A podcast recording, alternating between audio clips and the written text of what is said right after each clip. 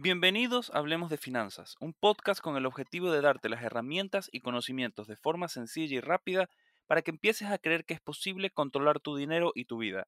Yo soy Juan Suárez. Comencemos.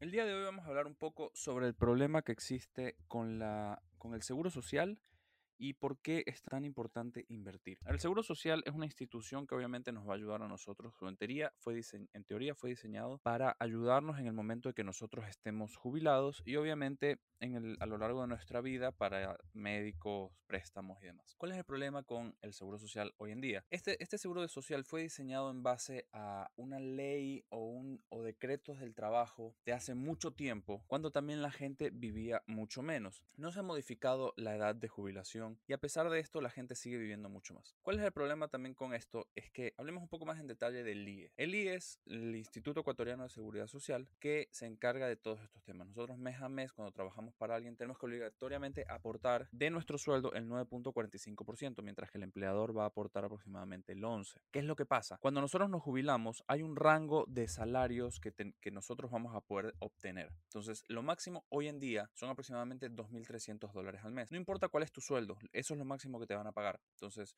para pagar eso, aproximadamente tu sueldo durante los cinco mejores sueldos de tu vida van a tener que haber sido aproximadamente 2.500, 3.000 dólares. ¿Qué pasa si tú ganas mucho más? Por ejemplo, tú tienes, has ido ascendiendo en tu carrera y, y los mejores sueldos de tu vida fueron 8.000 dólares, supongamos, 7.000 dólares, 5.000 dólares. Tú vas a aportar en base a eso y lo que te toca aportar por ese, por ese lado, que es el 9.45 de 5 mil, 6 mil, 7 mil, lo que sea tu sueldo. Pero cuando llegas a los 60 y pico de años, cuando te jubiles, bueno, no importa cuál va a ser tu sueldo, tú vas a tener que aportar en base a eso, pero cuando te jubiles no vas a obtener lo que tú has estado aportando, sino que tu máximo va a ser 2.500 dólares.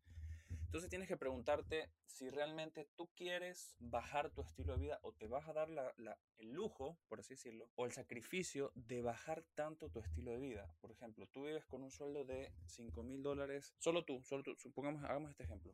Tú eres el único que trabaja en tu familia, tu esposa se queda en tu casa con sus hijos y tu sueldo es de 5 mil dólares al mes. Puede ser que puedan vivir con eso, puede ser que no puedan vivir con eso, pero para el ejemplo lo vamos, vamos a decir que sí. Entonces, pero viven apretados. Entonces, ¿qué pasaría cuando te jubiles? Van a depender de un solo sueldo de 2.300 dólares al mes, que posiblemente en, en, el futuro vaya ascendiendo un poco, pero va a seguir siendo bajo. No va, no va a ser nunca lo que tú cobrabas al mes. Entonces, pregúntate, ¿tú vas a poder vivir con eso? ¿Vas a poder bajar tu estilo de vida a eso? ¿Vas a poder cubrir todas tus necesidades básicas? Y no, y no solo ese es el problema, sino que hoy en día el IES, toda la seguridad social, se han estado usando como caja chica. Como hay dinero, se han estado usando para cubrir ciertos gastos, pero no hay forma de devolverlos y no se han devuelto. Entonces, por lo menos en Ecuador, hoy en día el IES está quebrado. Por alguna razón sigue funcionando, sigue funcionando porque se sigue aportando, pero como les mencioné antes, este instituto se hizo también en base a la idea de que la expectativa de vida de las personas era mucho menor capaz se jubilaban y solamente iban a aportar por, o, les iban a pagar la jubilación por 10 años. Y hoy en día una persona que se jubila a los 63 sigue teniendo 30 años por delante. Entonces, ¿de dónde sacan todo ese dinero extra que, que, que no habían contemplado en un momento? Este es un gran problema porque cuando tú te jubiles, si tienes 30 años como yo lo tengo, no vas a llegar. O sea, el IES va a desaparecer completamente. No puedes depender solamente del IES y no puedes esperar que el IE se ocupe de ti, tampoco te puedes quejar de que vaya a quebrar porque desgraciadamente los gobiernos han hecho un mal trabajo y no van a poder cubrirte y no van a poder darte absolutamente nada. ¿Qué es lo que tienes que hacer?